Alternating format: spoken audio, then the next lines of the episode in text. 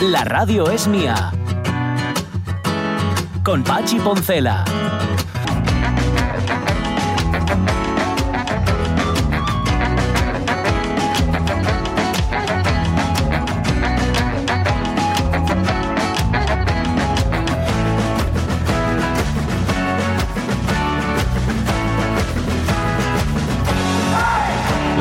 De la mañana es muy difícil la pedagogía. La pedagogía es una cosa complicadísima, pero por una razón que, bueno, una razón que me acabo de inventar, pero que posiblemente no sé si es auténtica, pero sí es plausible.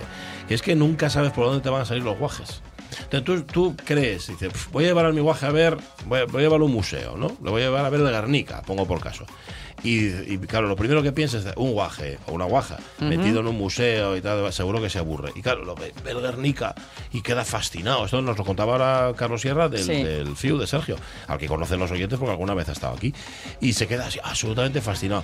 No necesita que nadie le cuente, no necesita que le hagan una atracción, al, que le pongan globos al Guernica alrededor. Sí, no, no, no, sí. sencillamente ver el Guernica le alucina. Claro, también es cierto que Sergio no puede, seguramente no es la media ponderada y posiblemente la pedagogía vaya en la media ponderada. Pero bueno, está bien eso de tirar un poquitín hacia arriba de los chavales, ¿sabes? Para que vean cosas que a lo mejor piensas que no son para ellos, pero sí son para ellos. Y que, y que sienta la misma emoción y el mismo con un Guernica Por ejemplo. como con haberse cruzado con Collantes. Bueno, es que se encontró con Collantes, con, con la de con campeones. Collantes. Bueno, es que nos Y, eh, estaba con contando- Collantes y toda la truc. Toda la tour de campeones. Nos estaba contando ahora Carlos que se fueron a Madrid y es que fueron como una especie de todo incluido. La- O sea. Madrid para ellos es una especie de parque temático. Sí. Entonces van a Madrid y ven, un ven Harry Potter con orquesta sinfónica en directo con 80 tíos ahí tocando y tías tocando también. Y cuando salen resulta que vengan los de campeones y, lo- y Sí. así sucesivamente. De nada, venga.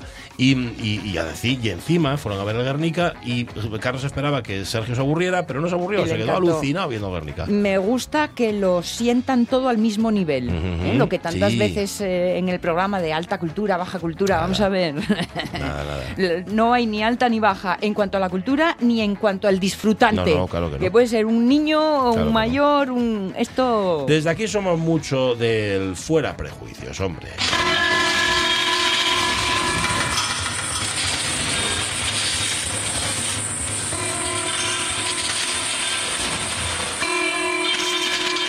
Aquí te dicen, métete en arena movediza si tú no te metes en arena movedizas. Yo, yo he contado aquí que cómo Al- tenía yo, cómo era lo mío con las arenas movedizas cuando era pequeño y veía películas de Tarzán. Sí, que yo pensé sí, que las arenas movedizas no tenían fondo y que caías, caías, caías. Pero si te lo dice Cristina de Silva, Pues sí. mm, entonces hay que arriesgarse. Cristina, ¿cómo estás? Muy buenos días. ¿Qué tal? Buenos días. Pues muy bien. Bueno, mm, currando, ¿no? Y, y tra- y trabajando a tope para sacar adelante el LEV y Arena Movedizas. Edición número. Es la 20. 2021. 2021, edición, espérate. edición 21 de Arenas y 17 de LE. Y, Ah, o sea que para- vale. hace- haciendo una media 20 En- en- entre los dos. Oye, mm, queríamos, a ver, podemos hablar, hay tanto que hablar del. Sí. Ya sabéis que el LEV, para quien no lo conozca, y está mal que no lo conozcáis, es el laboratorio de electrónica visual que está ya en marcha. Y Arena Movedizas es, digamos, por explicarlo, Cristina, una sección paralela al LEV. Sí, ahora mismo podemos considerarlo como una sección paralela. Ya son dos proyectos que trabajan totalmente en sinergia. Vale, vale. Y de lo que se trata en este caso es de, en espacios no convencionales, ofrecer, vamos a llamarlo así, mm, experimentos audiovisuales. Está bien llamarlo así, es que cuando hablamos de experimentos da la impresión de que pueden ser fallidos, ¿no? Bueno, sí hay que arriesgar. Eh. Eh, en este caso no va a haber ninguno fallido, pero también hay que entender que cuando hablamos de arte, yo creo que vale más arriesgar, ¿no? Aunque a lo mejor de los errores también suelen, de los errores suelen salir muy buenas ideas. Eso es verdad. Eso Y, es verdad. y que a veces la primera toma dices, uy, qué amargo es esto. Eh, Mm. Y luego, como lo de la bebida aquella, ¿no? Lo has probado poco. Eso es, ¿no? Hay que... No, no, absolutamente. ¿Cuántos, no? ¿Cuántos discos que lo escuchas por primera vez y dices, Sí. "Esto no me gusta y luego de repente te enganchas totalmente? Sí. Es verdad. Sí, sí, sí, sí, sí. La sí. propuesta de Arenas Movedizas, además, son experiencias de realidad virtual y esto sí que es meterse de lleno, por supuesto. Pues la verdad es que sí, sí, sí, sí. Sí, lo que hablábamos antes de experimento es un poco esto. Realmente ese es un experimento porque es una experiencia realmente novedosa, ¿no? Cuando, mira, ayer abrimos las puertas Sí. y siempre es una gran sorpresa ver cómo recibe el público estas experiencias. De verdad os lo digo que a mí me resulta súper gratificante. Eh, porque es que realmente cambias totalmente de contexto, cambias totalmente de mundo, te metes en una película, no hay referencias del exterior, quiere decir que tú te pones la- el casco de realidad virtual y de repente estás En otro mundo. En otro mundo, En sí, otra mundo. realidad. Y sí que realmente la palabra de inmersión en ese momento tiene mucho sentido. Sí. Y sí que puedes vivenciar ¿no? la propuesta artística que se te está proponiendo de una manera diferente. Entonces, eh, ayer fue muy curioso. Según Mm. abrimos a las 4 de la tarde, habría, había un crío súper joven esperando, que entró a, a las 4 y un minutos. Sí. Tenía súper claro que quería verlo todo porque ya había estado. Ujú. Y eh, a la vez es una propuesta súper intergeneracional. Ajá. Es, un, es, es un... Es una propuesta que viene del Departamento de Juventud Sí. lo que es Arenas Movedizas desde hace un montón de años, pero lo cierto Mm. es que abarca, pues eso, a un montón de público diferente, porque llega a todo el mundo. También llega te a todo digo- el mundo Porque- con el mismo grado de interés. Porque somos todos nuevos. Bueno, y también te Sí, digo porque, porque es. está hecho, esto que no os parezca chauvinismo, ¿eh? Es todo lo contrario, porque está hecho en Gijón, donde hay una... es que esto, esto es verdad, hay una tendencia a, a probarlo todo. Dice, vamos a probar, vamos a probar a ver qué es. No digo que en otros Sí, sitios no se sí, haga, sí, ¿eh? sí, sí. Se hacen obvias, pero, pero en Gijón somos muy de probar, somos muy, muy probones, ¿no?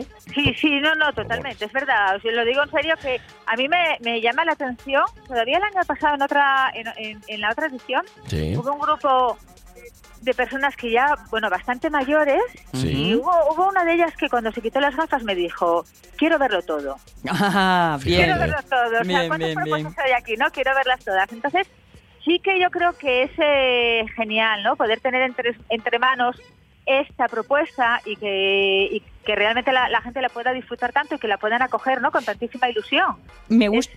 Me gusta mucho además que, además de traer eh, eh, eh, pr- propuestas internacionales, eh, lo más puntero, lo más puntero, también ese trabajo se está haciendo en casa y también hay artistas asturianos como Juan.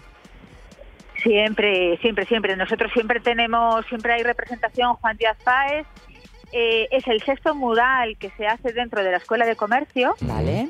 Tenemos cinco, ¿no? Que preceden. Ujú. Digamos que Arenas Movedizas cuando, eh, bueno, claro, son 21 años de edición, imaginaros, hemos hecho de todo, hemos estado trabajando mucho en, dif- en- en espacios no convencionales, mucho arte público. Ahora hace cin- a- seis años que estamos en el edificio, desde que se restauró la Escuela de Comercio, y entonces a, par- a partir de ahí empezó la andadura un poco de proponer a artistas locales pues que nos dejaran ahí un mural, ¿no? Que va a quedar de manera permanente. Mm. Sí.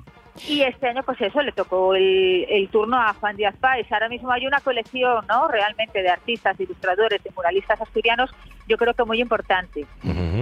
Oye, Cristina, y en 21 años, mira, la, la pregunta, las dos caras de la moneda, algo que se os haya escapado, que digas tú, ah, qué pena no haberlo traído a las movedizas, y otra, una cosa que vosotros habéis traído y que ahora lo veis en todos los lados, o alguien que ha, hecho- ha hecho algo que primero lo presentó en Arena Movedizas y ahora, bueno, pues, pues tiene cierta fama o cierta repercusión. Bueno, Está artistas que hayan pensando. pasado por, por... Sí, me cuesta, ¿eh? Porque son tantos artistas, artistas que 21 hayan años. pasado por arenas movedizas... No me doy cuenta... Muchos, en realidad. Muchos. Mm. decir, ¿no? Muchos. Son demasiados como para contestar sencillo, Sí. ¿no? Claro. Hay un artista, por ejemplo, que, que sí que... Más del LED, ¿vale? Pero que sí que... James Blake que es, un, que es un artista de la electrónica, ¿no? Muy cono- conocidísimo a día de hoy, que recuerdo que dio uno de sus primeros conciertos siendo súper joven, que para venir, que no había terminado un examen, que se liaba la cosa, que todavía estaba estudiando. Ay. ¿Sabes lo que os digo? Sí, sí, sí, sí, que era... Y que, bueno, que terminó siendo, pues eso, una persona con un recorrido increíble, ¿no? Y, Vale, ¿y lo otro? Cosas, Cosas pues que mira, eh, Qué pena. más que, más que, bueno, algunos proyectos que se te escapan, pues por razones diversas, ¿no? Razones de presupuesto, razones de que de repente pues, no encajan las fechas, Claro. pero sobre todo como que muchas ideas que nos apetece hacer, que nos, a- Ah. nos apetece quizás sacar del espacio público, pero es que últimamente está como súper complicado trabajar en el espacio público. Mm. Entonces, de alguna manera, sí que nos hay muchas ideas que nos apetecen eh, abordar en lo que es en el contexto de Ya. más a pie de calle todavía que en la Escuela de Comercio, que también. Sí. Eh, pero bueno, que hay que, hay que hay que ver la manera de articularlos porque ahora mismo es como muy complicado. Estamos hablando un poco de la propuesta más, eh, mm, más plástica, más audiovisual. Sí. Pero sí. ojito que como decías, esto camina junto al LEF, que es la propuesta más musical, ¿no? Sí, sí. En el LEF nosotros lo que intentamos, bueno, el LEF evidentemente el motor, ¿no? Pues son propuestas de experimentos otra vez eh, audiovisuales, pero en directo, performances audiovisuales, Performance, conciertos, sí. Eh, y instalaciones. Esta parte de instalaciones de LED y la parte de arenas eh, movedizas de realidad virtual conviven y de alguna manera generan un circuito paralelo ¿no? de actividades que nos gustan porque son de carácter gratuito y están muy pensadas para abrir la puerta un poco a todo el mundo, ¿no? Con el LED, desde luego, y los conciertos también, pero bueno, que instalaciones y realidad virtual, de alguna manera, además de complementarnos la programación del LED, es una manera de invitar a todo el público a que realmente a pasar esa puerta que a veces genera un poco de extrañeza Sí. y hay que arriesgarse un poco, ¿no? Porque al final todo lo que tiene que ver con arte electrónico o arte digital o las personas audiovisuales, pues que bueno, que muchas veces a la gente le puede llegar a sonar un poco raro porque a lo mejor no conocen el nombre del artista, lo que sea, Sí. pero que luego normalmente cuando se acercan, pues les gusta, lo Bueno. disfrutan. Y da la web que es levfestival.com, ahí encontráis toda la programación y, y sabréis más, evidentemente, de esto que os estamos contando. Y Arenas Movedizas, Y que Arena también Movedizas. tiene su... 17 de Lev, 21 de Arena Movedizas. M- Muy rápida, la Venga. última pregunta. Me voy a llevar a unos amigos que, está- que los tengo así un poco de, ay, sí, ay, Ahí, Sonia, esto, otra vez tú, ay, bueno, con lo moderno. eh, cuando entremos en eh, Movedizas, ¿a, a, a dónde voy a tiro fijo primero para engancharles para todo lo demás? Pues si entras en Arenas Movedizas, en la Escuela de Comercio, ¿Sí? tienes que entrar en la propuesta de realidad virtual que se llama The Main Place. Vale. The Main Place. Y Ahí ya los ahí, engancho para el sí, resto, ¿no? Sí, sí, sí. Ahí ya quedan, ya te digo yo que van a quedar enganchados. Bien, bien, vale, bien. Pues mira, una buena pista. Cristina de Silva, muchísimas gracias, como siempre. Muchos éxitos y un beso. Gracias, Chao, gracias. placer, Un abrazo. Chao. Lo que está sonando de fondo no creéis que lleve a bulto. Esta, esta que suena es Jana Rush o Hannah Rush. Hannah Rush es una, dice aquí, artista muy veterana, una DJ de como de toda la vida. Y va a haber un encuentro con ella el sábado 30 de abril a las 6 de la tarde en la Escuela de Comercio. Forma parte del festival. O sea que vamos, quienes conozcan a Jana Rush aquí, y quienes sean DJs también y estén aprendiendo a hacer estas cosas con la música, pues oye, tienen una maestra. a Vaya fin de semana, fin de semana largo. Uno para. Acordáis es verdad, ¿eh? es verdad que el uno no, Oye, el uno Bueno, no, está- no estamos, ¿eh? Aunque eh, Movedizas acaba el 30, ¿eh? Sí, vale, vale, pero el uno para descansar, que se oye mucho. Bueno, vamos, vamos no, vamos no, preferimos que vengan. Primero, Sí. primero no, segundo, las rutas mágicas de Miguel Trevín, que llegan enseguida, y primero, esta vez sí, la antigua Grecia.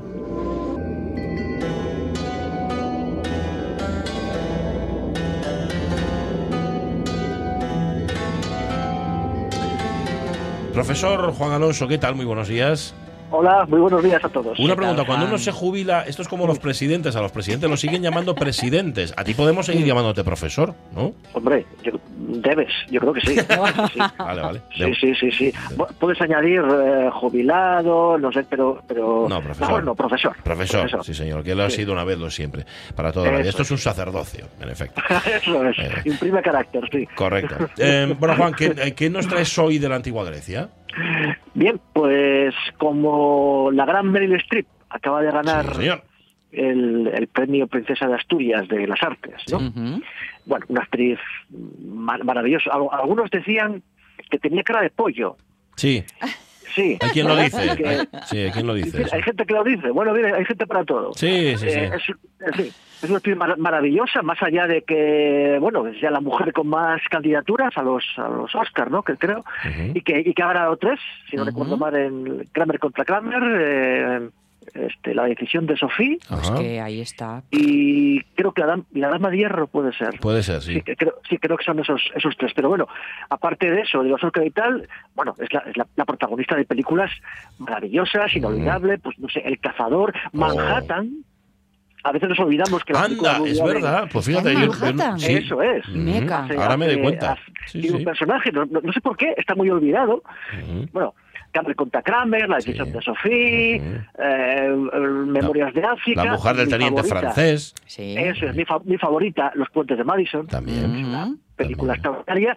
Y claro, mamma mía, Y mamá mía, es cierto, en Eh, Grecia, Ah, claro. claro. Claro, claro. solo esto, solo esto ya nos llevaría, nos llevaría a Grecia y podríamos dedicar un programa a- a- entero a, A la ruta, de- mamma mía. A la ruta, a la ruta ma- mamma mía. Creo que hablamos de esto alguna vez. Sí, Hace ya Sí, hace tiempo. uh, muchísimo años. tiempo. Pero bueno, eh, vamos a ir por otro lado. Vamos a decir que la gran Meryl Streep es una gran actriz, pero es una hipócrita.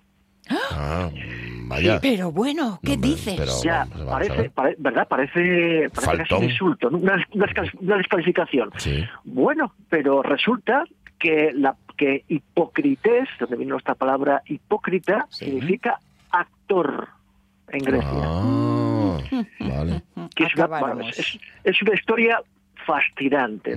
Yo, en cuanto en cuanto me enteré de que Mer- de que Meryl había recibido el premio, digo, bueno, pues tenemos que hablar de, de la palabra hipócrita, porque bueno, vi- diré, diré que ni pintado. Eh, esta palabra, Mm. en, en- en- en la antigua Grecia, en realidad empezó a, a significar, vi- viene de hipo, que significa debajo de, y krinein, que significa eh, separar, discernir. Mm. Así que en, en un principio significaba eh, criticar por abajo, en realidad discernir, separar, distinguir lo que está debajo de lo que está arriba. Vale. Por eso, en un, en un- en un primer momento, la palabra se utilizaba para el que interpretaba los sueños o los Mm. oráculos. Ah. ¿sí? Anda. Que, que tenía que, que discernir, tenía que distinguir lo que está debajo lo- para, para, para comunicar lo, lo que, lo, lo- lo que hay detrás. Mira, realmente Sí. interpretar. Exacto, Eh, interpretar. claro. Me lo has quitado de la boca. Mm. Perfecto, Sonia. Interpretar, eso es. Claro, después pasó a designar a los actores. Claro. Así que primero significó interpretar lo oculto Fíjate. Y luego significó interpretar, recitar, declamar Mm. eh, en, en- en una obra de, de teatro, por ejemplo. Y ya que estábamos eh, hablando de, de la, de la gran actriz y, de la, y, del, y del hipócrita, pues podemos hablar del primer actor de la historia, del que tenemos noticia, ¿Quién ¿Quién fue? es? que es Tespis. Tespis. Sí, Tespis Mm. fue eh, Tespis. griego. Ya, nom- nombre eh, artístico se llamaba así, Tespis. No, se llamaba, se llamaba así. Se llamaba- ¿No? Se llamaba así. Sí, era, era también un dramaturgo, ¿eh? Es del siglo VI antes de Cristo, Sí. Pero eh, además había ganado concursos de tragedia y tal. No, no se conserva ninguna obra suya, ni siquiera ningún fragmento, nada, nada de nada. Pero sí que es eh, Aristóteles en la poética nos dice que es el, el primero el primero que introdujo un, un personaje, o sea, un actor, o sea, un hipócrita que, que, que, que podía dialogar con el corifeo, o sea, con, con el, con el jefe del coro. Ujú. Claro, entonces el teatro dejó de ser algo mm, recitativo Sí. Para empezar el diálogo. Es decir, un, un- Vale. un- un- un enfrentamiento entre entre entre, entre actores, ¿no? Ganó mucho, ¿eh? otros- Sí, la verdad que sí. Es, es de agradecer. Sí, sí. Claro. Ot- Otros dicen además que Tespis fue el que introdujo la máscara como Ajá. elemento que, que caracteriza al personaje. Ya sabemos que en, en la antigua Grecia los actores no, no actuaban a cara descubierta, Sí. sino que utilizaban máscaras o ocultaban su rostro con, con, con barro o con azafrán, ¿no? Porque, claro, el ocultar la cara era, era, era un ritual en sí mismo. Los actores eran todos masculinos, Ujú. incluso los papeles femeninos los interpretaban los, los, los hombres. Sí. Y claro, la- las máscaras eran, eran, eran grandes para que fueran muy visibles por, el- por el público. Y los actores utilizaban coturnos, unas, unas, Sí. unas cosas que, o sea, que hoy lo, lo veríamos y diríamos, madre mía, pero qué cosa más matado. rara, ¿no? Sí. qué, cosa, qué cosa más rara, tan estrafalaria, ¿no? Además, claro, las máscaras también, también servían como, como megáfono. Megáfono. Ah. es decir, para, para voz. aumentar para Sí. el- el- la, la voz del, del- del- del actor. Por cierto, en la antigua Grecia, la máscara se llamaba prosopon Prosopon. y hoy, ¿cómo se dice cara en griego moderno? ¿Cómo se dice? Prosopo. Prósopo. O sea, la cara, la cara es la máscara. Entonces, La ¿no? cara es la máscara, Mm. efectivamente. Eso engancha, vamos a cerrar el círculo, Sí. con la hipocresía. Es decir, uno cuando sale de casa, pues se pone una máscara. Sí. Es decir, interpreta un papel, Sí, porque no nos comportamos igual en todas partes. Así que somos todos actrices como Meryl Streep, pero sin Oscar. Ah, Mm. Pero sin Oscar, sí. Oye, Queda cuando... cerrado el círculo. Totalmente. Eh, pero espera, que, que- que quedan flecos. Cuando dijiste lo de Tespis, me acordé, claro, de esa expresión que, que utiliza la gente del teatro, que es el carro de Tespis. Que es cuando hablan de la sí hablan de, la profesión como el carro de Tespis y es que me, nada, me puse a buscar y digo, ¿por qué me suena a mí tanto el carro de Tespis? Anda. Parece que el tío tenía un carro, en efecto, un carro ambulante Sí. con, el, con el que me imagino que llevaría todas las máscaras que tú dices y demás. Y eso Ay, es qué que bueno. Anda. yo solo he escuchado a gente del teatro. Y, y de hecho, fíjate, ahora, ahora mismo, o sea, no, no apuesto porque no me gusta apostar. Mm. Estoy seguro que en el viaje a ninguna parte Sí. de, de Fernando Fernández Gómez, De Fernando el, Gómez. el personaje de Juan Diego, que es tan, tan alambicado y tan barroco hablando y tan prosopopellico, sí. estoy Sí. seguro que habla alguna vez del carro de Tespis y que de ahí lo pillé, fíjate. No me había dado acuerdo. cuenta. Tespis. Lo, lo voy a investigar en cuanto termine de hablar con vosotros. Sí, señor, Mira sí, tú. señor. Es que ahí, parece ser, estoy viendo esto, nada, esto es Wikipedia, esto no tiene investigación ninguna. En el campanario de Giotto, en Florencia, hay, Sí. una, hay una obra de un tal Nino Pisano del siglo XIV que representa a Tespis, al actor, Sí. llevando eso, su, su carro ambulante. De ahí que los, de, bueno. los del teatro de hoy pues sean los que llevan el carro Sí, de Tespis. sí, sí, Ojo, sí. Carro de Tespis. Bueno, bueno, bueno. Bueno, ha Bueno. quedado el programa mucho mejor de lo que yo había No ha quedado todavía más redondo, más re- bueno, no lo sé. Más redondo todavía. Se ha intentado. Por, por lo del carro, quieres decir. Por Sí, el carro en por efecto, lo por las ruedas. efecto. en efecto. Pero ¿no te parece que Meryl Streep tiene un poco cara de pollo? Di la verdad. Eh. Di la verdad. Sé, sé sé sincero. Di, di- di la verdad. Eh, siguiente pregunta. Vale, vale. Gracias, Juan Alonso. Qué atractiva cara de pollo. Es muy, sí, la verdad que sí. Muy atractiva, muy Sí, señor, atractiva. sí, señor. Abrazos. Un saludo. Un saludo Chao, chao, Adiós, chao. adiós, adiós, sí. Qué guapo. ¿Verdad? Yo no sabía todo eso que, que ha contado y lo otro tampoco, pero es que con la Wikipedia, chico, es que, es que ayuda un montón. Oye, ha puesto, mm, antes de que llames a, a, a Trevi, vamos a irnos un poco a Facebook, yo creo que nos dan tres minutinos tiempo para contar, ha puesto Warcry, que viene luego, Sí. vienen Víctor García y Santino Boa, y claro, me da como cosa, eh, lleva como 1500 me gustas. Ahora, ahora imagínate que le sale mal la entrevista, toda esa gente que estaba escuchándonos. Imposible. Estamos hoy en RPA y tal, con ellos dos, no, que no, con Santi con. Víctor. Oye, hoy hablamos de armas porque en la plaza de la Puerta del Sol, en Madrid, han puesto una estatua de poliuretano donde aparece eh, Juan Carlos de Borbón disparándole al oso.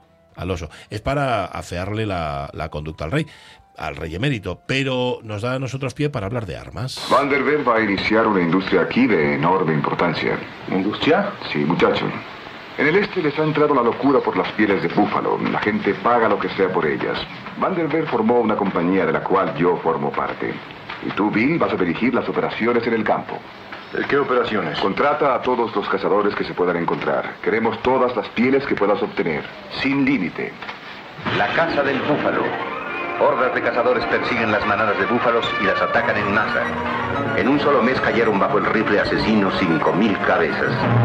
El gran duque Alexis va de cacería. Hoy os preguntamos si habéis disparado un arma alguna vez, aunque sea de restallos. Mira, dice Loja que en su vida, en toda su vida, habrá pegado cinco tiros en la mili por obligación. Ya me explicarán a mí que saquen algunos de ir pegando tiros por el monte a los animales. En casa no hubo nunca nada que se pudiera disparar, oye, y sigue sin haberlo. Y falta, ¿verdad? Tampoco. Dice Lorenzo Linares, quedó demostrado en el sur que la sobrepoblación de jabalíes provienen de granjas cinegéticas. Bueno, no sé muy bien. No, no entendí bien. Yo tampoco. no yo tampoco, entendí. Pero, no- ahí hay coña fijo de Sí, algo. de pero Lorenzo, no sé por dónde. Lorenzo Linares, ya te digo yo que no sí. sé a dónde disparas, Sí, Lorenzo. Eso es, eso es. A Tulbosque. Marce Gijón, yo solo disparé en las ferias para ganarme el osito que daban. Afortunadamente, en mi familia no hay nadie que le guste la caza porque yo no podría vivir con armas en casa.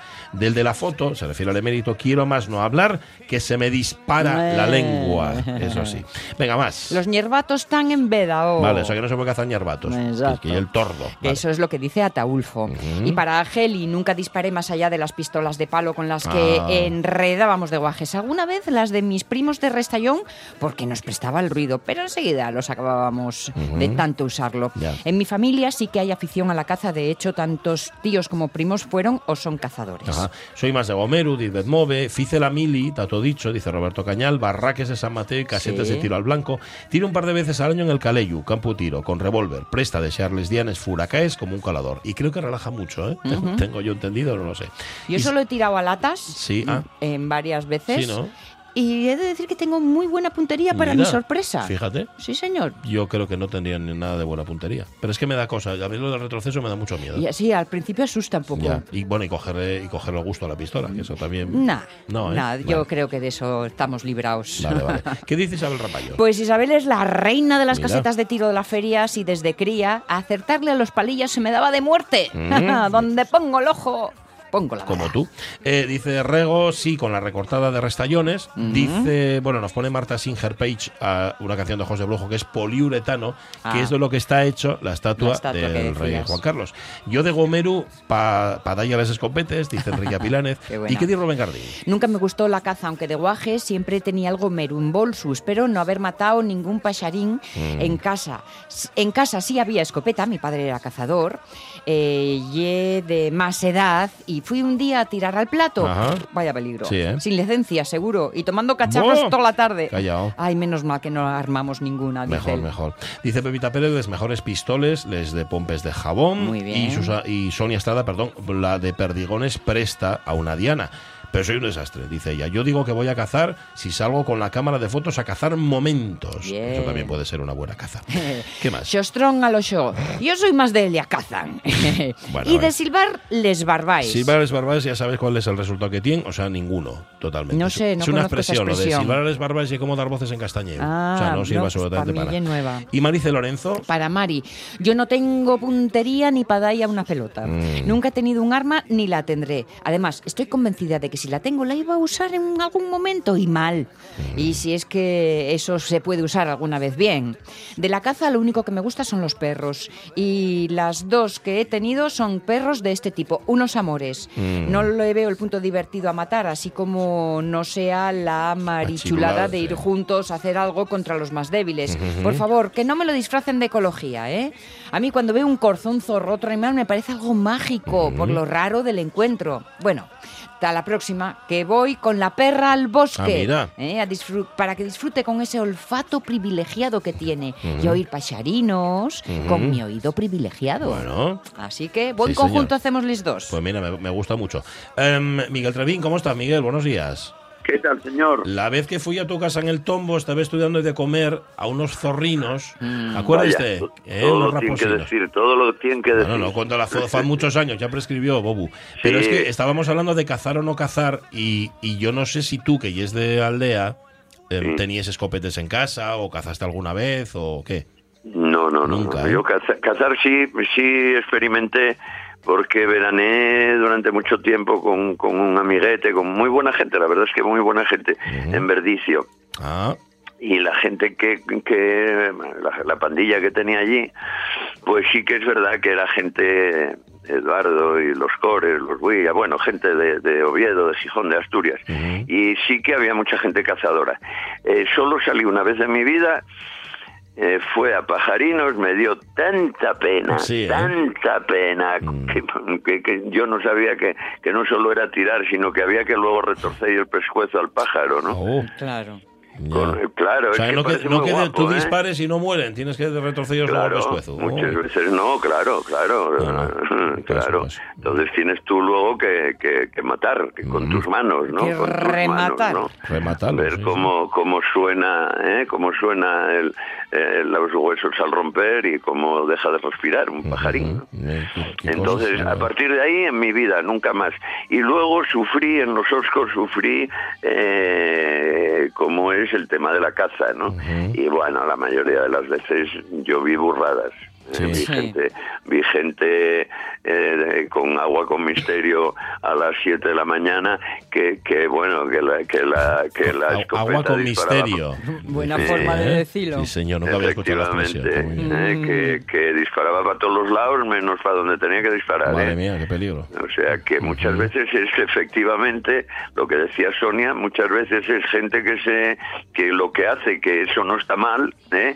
que es eh, pues juntarse, porque por ejemplo allí eran todo gente de allí, era Sí. gente conocida y tal, y juntábense muy a, a tempranas horas, pues bueno, salían, desayunaban y tal, pero bueno, al- alrededor de todo eso va lo otro, Mm, va que van claro. todos con armas, va que hay tal. Y voy a deciros una cosa, por ejemplo, mira, yo hacía un camino que era a San Martín de Oscos por una carretera que, que para mí es una de las más guapas de Asturias. Una vez me hicieron una, pero unas preguntas, mm, una entrevista que me hicieron de la Nueva España y me preguntaban qué, era las, tres carreteras más guapas de Asturias. Bueno, pues, y una siempre dije que es una interior que hay en los Oscos, que une los tres Oscos por Ajá. dentro, ¿eh? no la que sale, lo que hablemos luego, ¿eh? no la que sale por la garganta, digamos, Sí. la circular, ¿no? Sí, sino la. Y, la Y de los Oscos, que es una carreterina que va por el interior.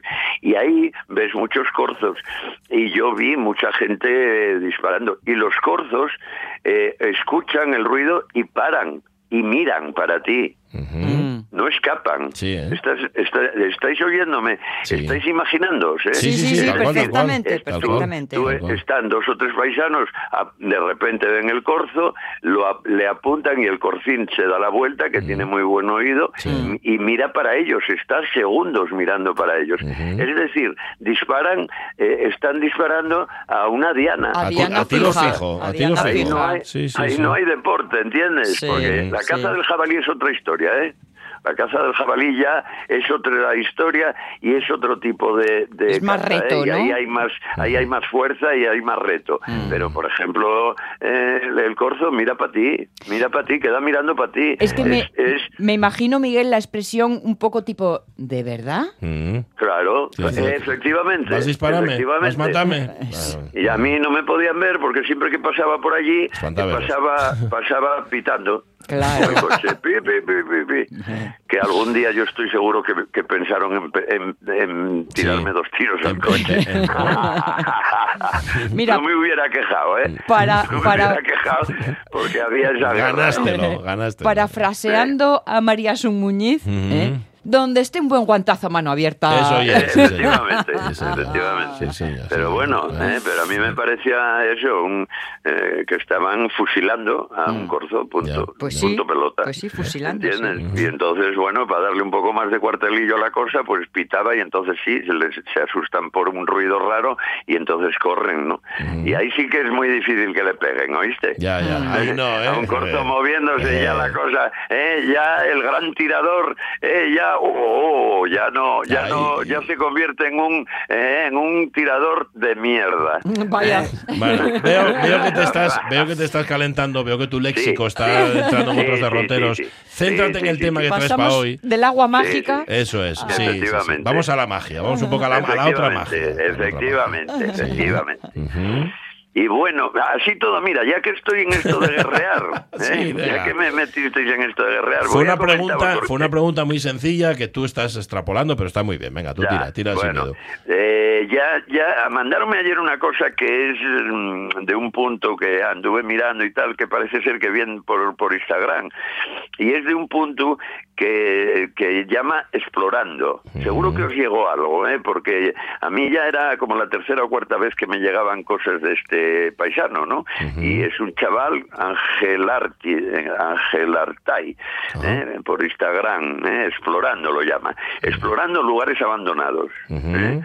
Está- parece ser que está muy de moda. Él debió empezar y empezó a tener gente, gente, gente. Esta última que le vi ya vendía un- una linterna de esas sin fin, ¿eh? ya hacía publicidad de, de una linterna sin fin. Bueno, él lo que hace es ir por, por lugares abandonados, dice él, que son casas abandonadas, ¿eh?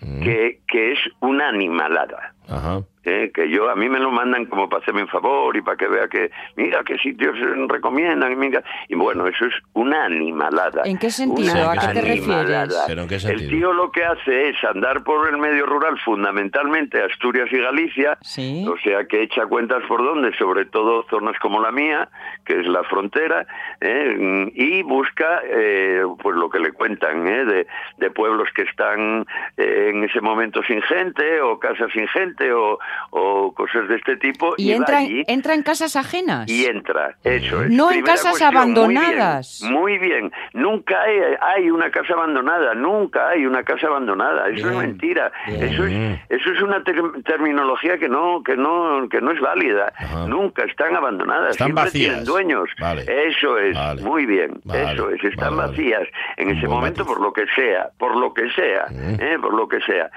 Pero tiene dueño. ¿Eh? Ahí hay un dueño que en un momento determinado te puede incluso denunciar y te puede meter en un problema cojonudo. Por otro lado, por otro lado, estás haciendo burradas, porque yo, por ejemplo, esta última, el tío entra en una casa Mm. que hay al lado, que, que bueno, es un poco sorpresivo, es verdad que es un poco sorpresivo, eh, pero que hay al lado de una playa, Ajá. que yo creo que solo se puede dar en Galicia, pero bueno, hay eh, eh, que están y que el, es mm, eh, ruin sobre ruin, es decir, burro sobre burro, es decir, es un punto filipino que Sí. hace una casa eh, eh, pasándose la ley de costas por aquel sitio y la hace sobre unas ruinas. Porque claro, al lado de al lado de la costa y al lado de la playa no tienes una cimentación como pa, como porque es arena. Sí. Entonces es siempre las casas, imagínatelo, ¿no? Eh, tienes una casa que en cualquier movimiento se te va. Eh, entonces él lo que hace es la hace la casa sobre unas ruinas anteriores. Este lo descubre, entra y el anterior, el que hizo esa casa, pues parece ser que, que deja deja vista la ruina. ¿Eh? Es decir, hay una casa sobre unas ruinas. El Sí. tío se mete, entra abajo en el, en el sótano Sí. y empieza a ver las ruinas. Ajá. Entonces, bueno, eso es eso es una animalada, ya os lo digo, una animalada. Bueno, es una animalada Porque ya lo- primero, ¿no? De construir sobre unas ruinas ya tiene bastante Bueno, animal. imagínate, imagínate. Más luego este punto entrando ahí y señalando para otro tipo de gente, para piratas, que hay muchísimos, que hay muchísimos. Por eso él tiene tantos seguidores, porque lo que hay detrás de eso es gente que quiere enterarse de los sitios para ir a llevar cosas. Oh. Punto, punto pelota. No entiendo lo de, Nadie- perdón, lo A de llevar cosas. esquilmar. Ah, para Llevar, llevarse cosas de allí. Sí. Más bien, Claro, claro, es que veces llevar cosas es más bien traer Claro, cosas. porque, o sea, porque robarlas. no te imaginas, hay cosas, bueno, hay, eh, claro, en- dentro de las ruinas. Mira, por ejemplo, yo estoy seguro que esa que voy a decirlo, eh, ya no digo el sitio ni digo nada No. de nada, porque ya os digo, iría en contra de lo que estoy contando. Pero, por ejemplo, yo estoy seguro que esas ruinas son unas ruinas de un antiguo molino de mareas. ¿Eh? Ah. Muy antiguo. Uf. Los molinos de mareas es una cosa muy antigua, quedan muy pocos. Era una cosa para mí de lo más guapo que vi en las rías. Por ejemplo, en la ría de Leo, de Leo hay, hay uno antiguo y es una de las cosas más guapas del mundo. Ya sabéis cómo funcionaban. No. ¿eh? Era, era una cosa muy sencilla. Hacían de tal manera que la marea cuando subía llenaba. ¿eh? Vale. Llenaba un espacio Vale. y entonces cuando la marea bajaba, ¿eh? ese agua quedaba ahí estancada, ellos abrían por otro sitio y ese agua movía una rueda de molino. Anda. Punto pelota. Así de sencillo. No lo ¿Os tenía yo hacéis la controlado idea? eso. ¿Eh? Sí, sí, sí. ¿Os Sí, sí, hacéis sí. la idea, no? Sí, Ellos sí, sí. es un sitio por donde, bueno, marea alta, dejan entrar el agua de la marea alta, pues pim, pim, pim, pim. En y Villaviciosa hay, unos cuantos, hay dos seguidos. Ahí en ¿En Villaviciosa. dónde? Pues En no- Villaviciosa, el concejo de ¿Ves? Villaviciosa. Sí, ¿Ves? sí, sí, ¿Ves? Claro, Nunca me en las fijé. Es de, eh, es de rías, es de zona de rías. Yo en el Leo conozco uno, uno, muy guapo, por cierto. Embalsan cuando sube y luego la dejan salir cuando Eso baja. es, eso es. Vale, Eso vale, es, y vale. cuando está marea muy baja, que pasan en el Leo, si pasasteis por la ría del Leo, ya sabéis que hay mareas muy, muy, muy bajas ahora, ¿eh? pues en ese momento, claro, está lleno completamente, ¿eh? y entonces en ese momento van Liberas. soltando el agua, liberando ese agua que es la que mueve la rueda del molino, Mm. y muele. eh, gracias a eso, una, hay un palacio, este molino era de una gente muy rica, porque, porque mo- eh, estos molinos en cierta época eh, daban muchísimo beneficio, claro. ¿Eh? Mucho beneficio. Bueno, Sí. pues es un molino de mareas antiquísimo. ¿eh? el, el que hay debajo de esa casa. Imaginaros, Ya. después de pasar este punto y de, y de... Porque luego es muy fácil saberlo, ¿eh? Eh, saberlo. Yo, por ejemplo, hay otro, porque luego esto, ya sabes, luego empiezan a copiarse. Por ejemplo, en mi zona hay uno que es gente de Oscos, Sí. que de vez en cuando saca cosas de este tipo, con la diferencia que además dicen el sitio. Ah. Sí, es que además dicen la casa, mirar qué pena una casa en la valía, mirar qué pena Mm. esta casa abandonada, y, y de repente ya miras los comentarios y hay 20 comentarios, ¿dónde, dónde? Que Y voy pa' allá. yo tal, y, y me interesaría mirarla, me interesaría comprar, me interesaría, Sí, sí. me interesaría, me interesaría, Mm. me interesaría nada, Hay que me re- interesaría es que, que vas dentro de dos meses y quedan los cimientos. Claro. Hay que reconocer que los lugares abandonados tienen un encanto especial, Claro maravilloso. Claro Pero que para tiene. que no lo pierdan, hay que mantener claro, la claro. distancia.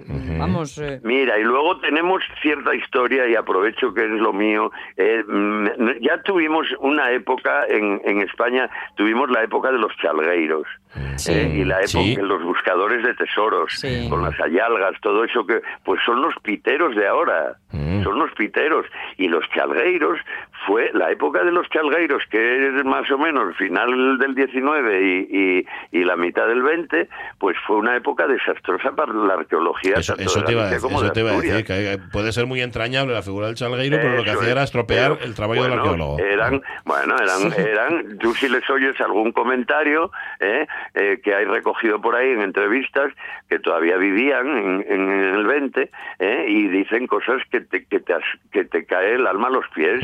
De cómo tiraban cosas de piedra, por ejemplo, porque pipas, se encontraban pipas eh, hechas en piedra y tal, muy, mu- bueno, imaginaros, prehistóricas, y las tiraban porque como no era de oro, era de los moros que no sabían que eso ya lo hablaremos un día con mucha calma. ¿eh? Cuando dices tiraban, pipas, dices pero qué, qué, qué objeto. pipas, pipas de fumar. Ah, vale, vale, vale, vale, vale. Sobre todo de la Edad Media, porque porque los moros, eh, lo- los árabes aquí a España trajeron una de las cosas mejores para los de la Edad Media, que fue de lo poco que les copiaron, que fue el hachís.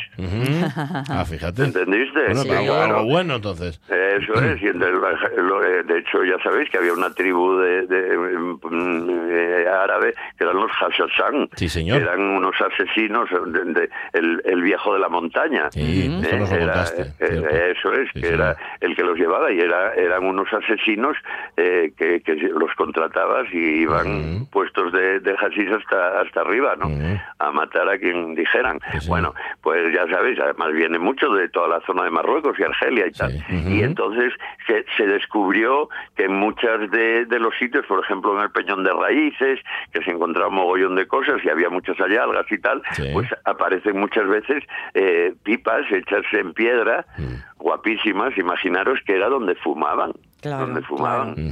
¿Entendiste? Qué mala y la ignorancia, ¿eh? Ya. Los señores, claro, que es muy mala. La burramia, Entonces, esa, burramia, esa claro. época, Sí. como bien decías, Pachi, pues fue la época de los chalgueiros fue un desastre para Asturias y para Galicia, un desastre. Claro. Ahí perdimos, no os imagináis la cantidad de, de- de elementos arqueológicos que perdimos porque levantaron Sí, sobre sí. todo todos los túmulos y todos los dólmenes de, de- de la zona. Hay- no hay casi ninguno en, en Asturias que yo sepa que no tenga... Que no haya eh, tenido visita. Eso es. Ah. Además se ve perfectamente. Tienen un hoyo, hoyo de exfoliación que llaman. ¿eh? que es un hoyo interno. Ya os lo explicaré un día. Cómo sacaban la piedra de arriba con las mulas, tiraban de las piedras para para poder eh, buscar el oro dentro. Bueno, bueno, es muy largo y es muy. Hay un libro muy guapo por ahí, Sí, por cierto. bueno. Ya os lo ya os lo comentaré. Tú traías hoy otro tema y empezamos con lo de la caza y tiraste por otro Sí. lado y cosa ya se tuya. A mí, a mí no me mires, pero está muy bien. Pues ¿no? te queden dos minutos. Sí, que- y, Bueno, está, pues y está nada. sonando, está sonando de fondo. Muy bien. Pero bonito. Sí, porque- decía mi porque- que no comer por haber comido. También lleva. Efectivamente, También efectivamente. Pero Bueno, y, y además como es que además esto pega porque estaba hablando de lugares mágicos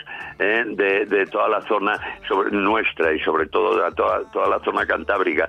Y qué lugar más mágico, que ya os explicaré algo el próximo día, que el fin de la tierra, Sí, ¿no? Que el fin de la tierra. Eh, ¿Cómo no iban a pasar todos los druidas por, por Asturias, por Cantabria, por, por todos los lados, sino porque iban a ver el sitio donde se acababa la tierra, que era Finisterrae, eh, el fin de la tierra, Finisterre, Fisterra. Y hay una, hoy, hoy sigue siendo un sitio tan mágico que hay una canción, ¿eh? De Bayuca. Es lo que eh, está de- sonando. de- De eso fondo, es, míralo, que se míralo. llama Fisterra. Fisterra, ahí lo tienes.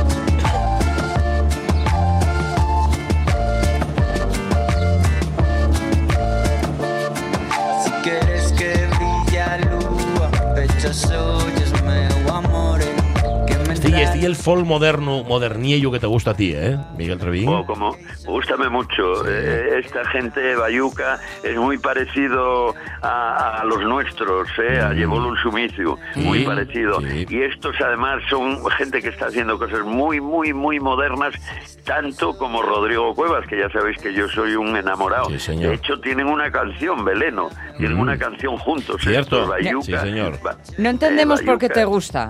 No No lo- entendemos, es que no, no nos cabe en la cabeza. Bueno, para que foltrónica hacen. Foltrónica y esto. Sí, señor. Foltrónica. Sí, señor. Bueno, Miguel, oye, tengo aquí a dos tipos que van a intervenir en la segunda hora. en A la dos tercera hora. melenudos. A, a dos que tienen más pelo que tú. No lo puede, no lo creerás, pero, pero de melena anden un poquitín más que tú incluso, lo cual me Ay, parece. qué bien, Bueno. qué bien. Así seremos menos raros. Sí, no, no, no, no, pero, pero buena gente, ¿eh? Eh, Son Víctor García y Seguro. Santi Novoa de Warcry que vienen aquí a vernos dentro de un ratín. Oye, tú vuelves Seguro. el viernes por aquí, ¿no? A ver si ya te centres un poco. Así lo Pues conseguimos. sí, sí, no, te preocupes que, que Bueno. ya os voy a contar muchos más. No Vale. hace falta ir a destrozar nada para conocer lugares Sí, y para describir lugares guapos Sí, y señor. mágicos al tope Sí, señor. nuestros. Correcto. tope. Un abrazo Eh, de grande. corazón. Trevín, Venga. cuídate. Un besito, Venga, un besito grande. Chao, chao. Pues Pero es que vamos, en el cementerio de Barcia, en el cementerio musulmán de Barcia, ahí está el suelo lleno de furacos. Claro. Para ver que se acaben de, de los tumbes de los que estaban de los soldados que estaban Tarragona. Pero vamos a ver, hombre. ¿Qué Bueno, esperabas? la una de la tarde, vamos a las noticias. Más prove y un soldado. Más prove, sí. Eh, Tiene una frase mi madre, ¿cómo?